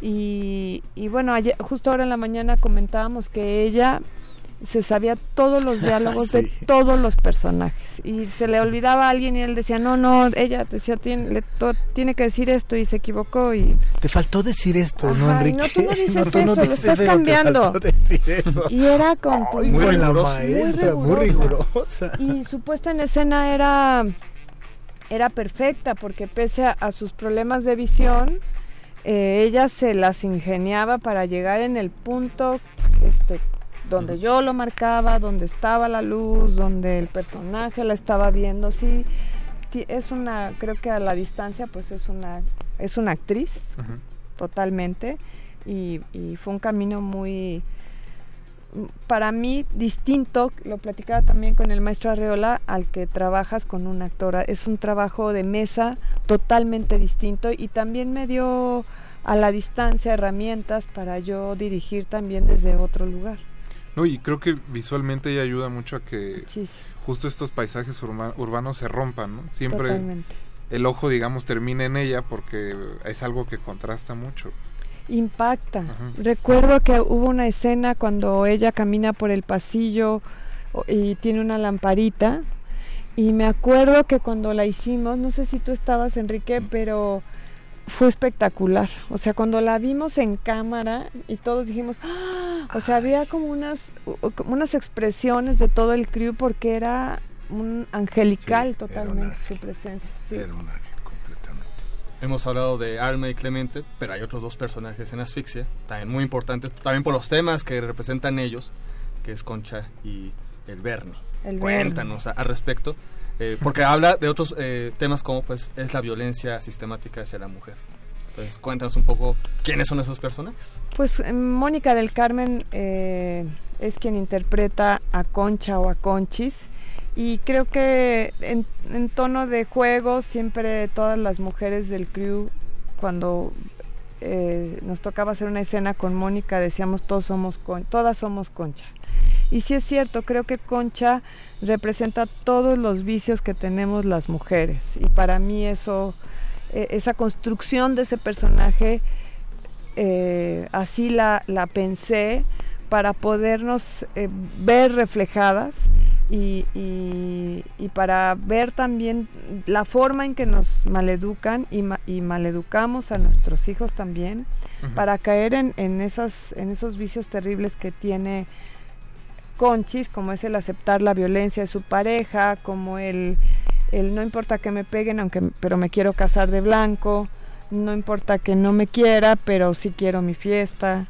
y quiero mi banquete y, y todo esto también por la presión social que existe de una familia para una mujer que si no se casa pues no es feliz, que si no tiene hijos no es feliz. No es, y- no es una persona completa. no es una persona completa y creo que tenemos que romper todos esos esquemas y sobre todo el de la violencia que, que la mujer la acepta y luego no, sa- no sabemos cómo salir de, de ese lugar que, que luego termina en feminicidios y en, estadísticas. Y de alguna forma amable quería retratar esta terrible situación y que nos y que nos reflejáramos en Concha todas las, las mujeres permanentemente que fuera ahí un reflejo de esta de esta actriz. Y bueno el Bernie era el el personaje que me costó más trabajo construir porque era siempre en las versiones era como el malo de Malolandia y siempre intentaba darle esa profundidad al personaje sin justificar sus hechos. Y sí mi tesis era plantear que siempre el contexto de donde nacemos provoca que seamos de, de determinada forma y que si crecemos con violencia vamos a generar violencia. Y ese era el caso del Bernie, su biografía era muy particular, él, su padre lo golpeaba, su madre, su padre la abandona, su abuela termina quedándose con él, o sea, es un niño abandonado y lo que ha visto toda la vida es violencia. Y es como este tipo de machismo en donde yo no soy machista y trato bien a mi abuela y, la cuido y regaño al que me ayuda porque no, no le ayuda a mi abuela, pero me madreo a Conchis y me madreo a, bueno, perdón, golpeo a Conchis y golpeo a No te pasamos la, este, el, el- así que La multa. ¿eh? Ay, no, discúlpeme, estoy en radio. no, ya, ya son dos, ¿no? Ay, no, lo estoy No, va a haciendo salir muy muy mal. cara la multa. Eh, chicos, pues, ¿qué les parece si escuchamos un poco más de música, precisamente de Asfixia, y regresamos para seguir platicando de la película? Le mandamos un saludo a David García, que ya anda ahí en Twitter, eh, y hay otro saludo, pero lo olvidé. Bueno, ahorita, ahorita me acuerdo. Pablo Extinto no está hoy. Pablo No se ha Extinto no se ha manifestado. manifestado. Uh. Pablo. Pero bueno, vamos a escuchar eh, Chica Loca de La Clave. No se despeguen, regresamos.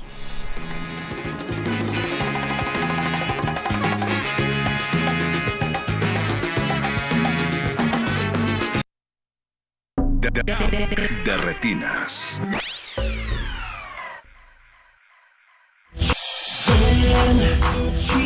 La clave. Vente que yo sé lo que hago. Voy a dar una aventura de esas que no podrás olvidarme en toda tu vida. Traigo alegría y pasión. Yo solo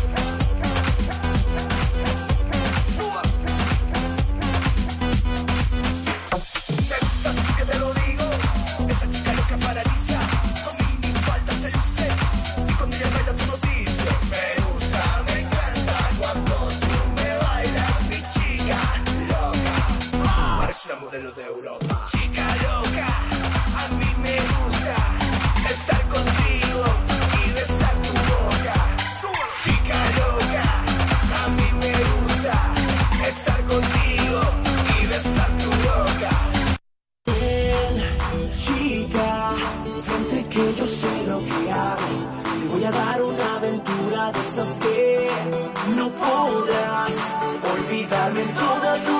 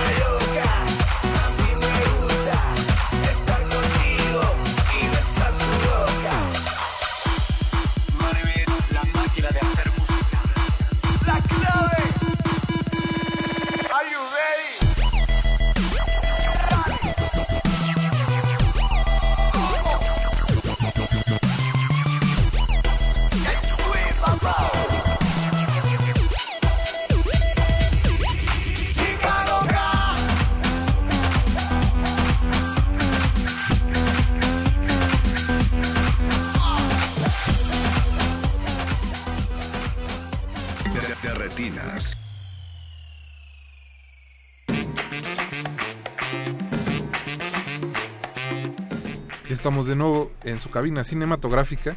Le mandamos un saludo a Esther Bernal y a Axel Muñoz Barba que nos están escuchando. Muchas gracias por estar del otro lado de las bocinas. Eh, Todavía la- su película se puede ver. Todavía pueden ir a ver Noches de Julio, si es cierto, búsquenla eh, en Cineteca. Y todavía en Cineteca seguro. En el circuito Y en algunas otras salas, ahí búsquenla. Busquen los horarios. Eh, pues chicos, no se se nos... la deben de perder esa Eso, película también. Y después Eh, vayan a ver Astrixia. Exacto. Combo. Combo, Combo. es Combo mexicano. ganador. Eh, perdí un poco el hilo. No, eh, me, llama un poco la atención eh, que los personajes de Asfixia, todos como ya nos decías antes del corte, tienen digamos como cosas que criticarles y al mismo tiempo elementos que los redimen, ¿no?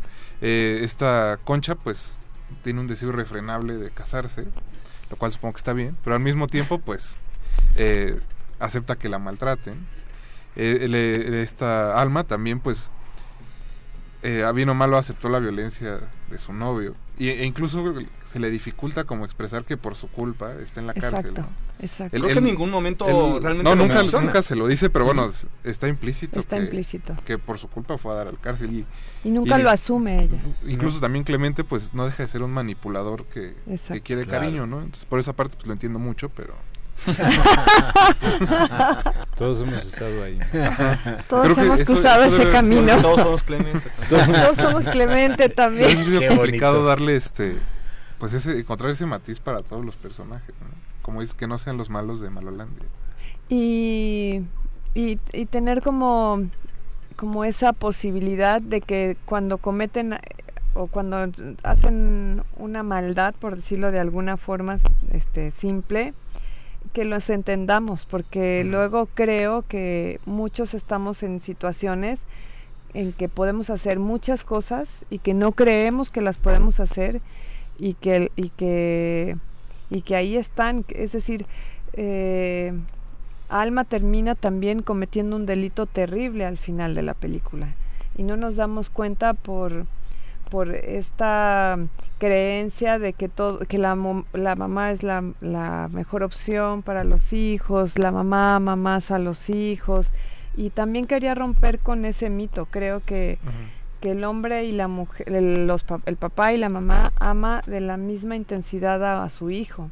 Y, y el Bernie es como la prueba fidedigna de que de que él ama a su hija sobre todas las cosas y es capaz de hacer todo lo posible por estar con ella. Entonces creo que estos personajes tan particulares están llenos de humanidad, están llenos de, de esta asfixia permanente que los hace tropezarse y, y- y hacer cosas que no tenían pensado hacer.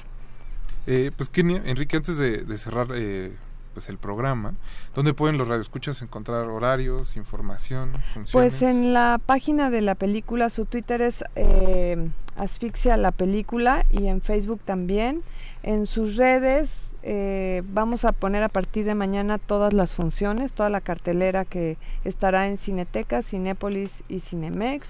eh, y también en, en toda la República en pocas salas, pero esperemos que nos vaya muy bien y ojalá que no se la pierdan. Creo que es una película dentro de todo esto es muy amable, es muy esperanzadora, visualmente es hermosa, tiene un diseño sonoro increíble, la música, creo que está todo puesto en su lugar, las actuaciones están muy bien y, y creo que es una película que no se la deben de perder, es muy peculiar, tiene una narrativa no distinta, pero se van a encontrar con cosas atractivas que no han- se han visto en otras películas. Perfecto, pues Enrique, muchas gracias por haber venido esta noche. Gracias, al contrario. Kenia, también muchas gracias. Gracias, ya los, no, no lo dejé hablar. No, está bien, está bien. No, pues más bien vayan a verlo a la película. Exacto. Sí. Eh, Alberto, muchas gracias por Gracias, estar aquí. Jorge. Gracias, Rafa. Buenas En producción estuvo Mauricio Orduña, Eduardo Luis Hernández Hernández en los teléfonos, eh, Betoques vigilándolos a todos, don Agustín Mulia con esas bellas manos en los controles, Alba Martínez estuvo en continuidad, mi nombre es Rafael Paz y los dejo en compañía de CRIM. Recuerden que Resistencia Modulada acaba a las 11 de la noche. Hasta luego.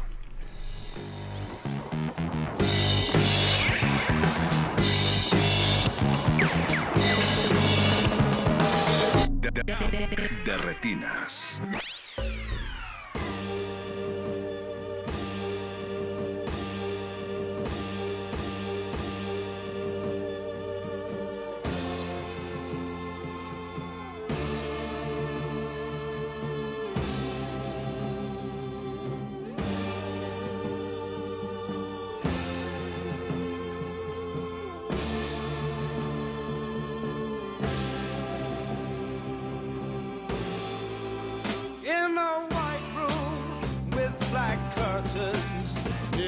Station.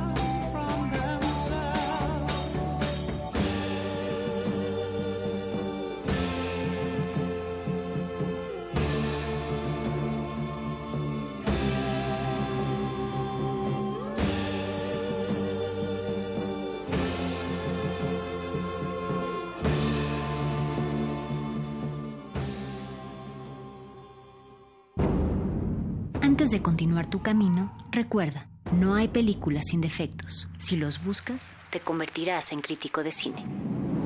De, re- de retinas.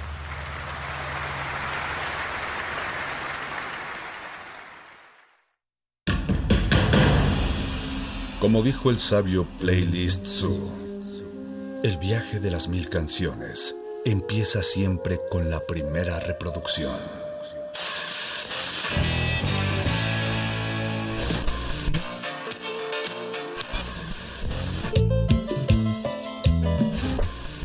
Continuación, un maestro te abrirá la puerta de su lista de reproducción. El resto va por tu cuenta. Ley listo.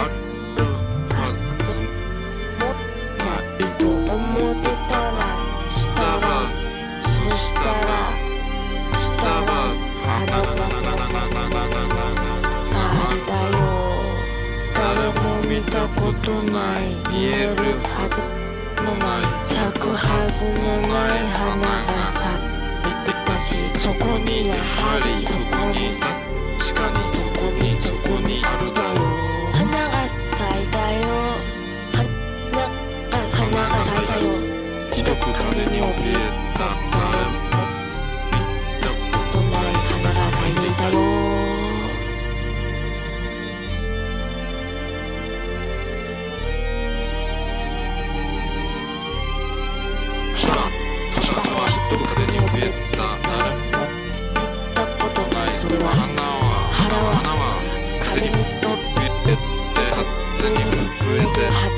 風に揺れてうなさって怯えて震えて風は不幸がまの噂を聞いてきた人風に怯けなかった震えて怯えて風に揺れてうなさって怯えて風に揺れてうなさって誰も見たことが見えるはずのない花は風に怯えて震えて揺れてうなされて風は花の噂を聞くた花は怯えて揺れてうなされて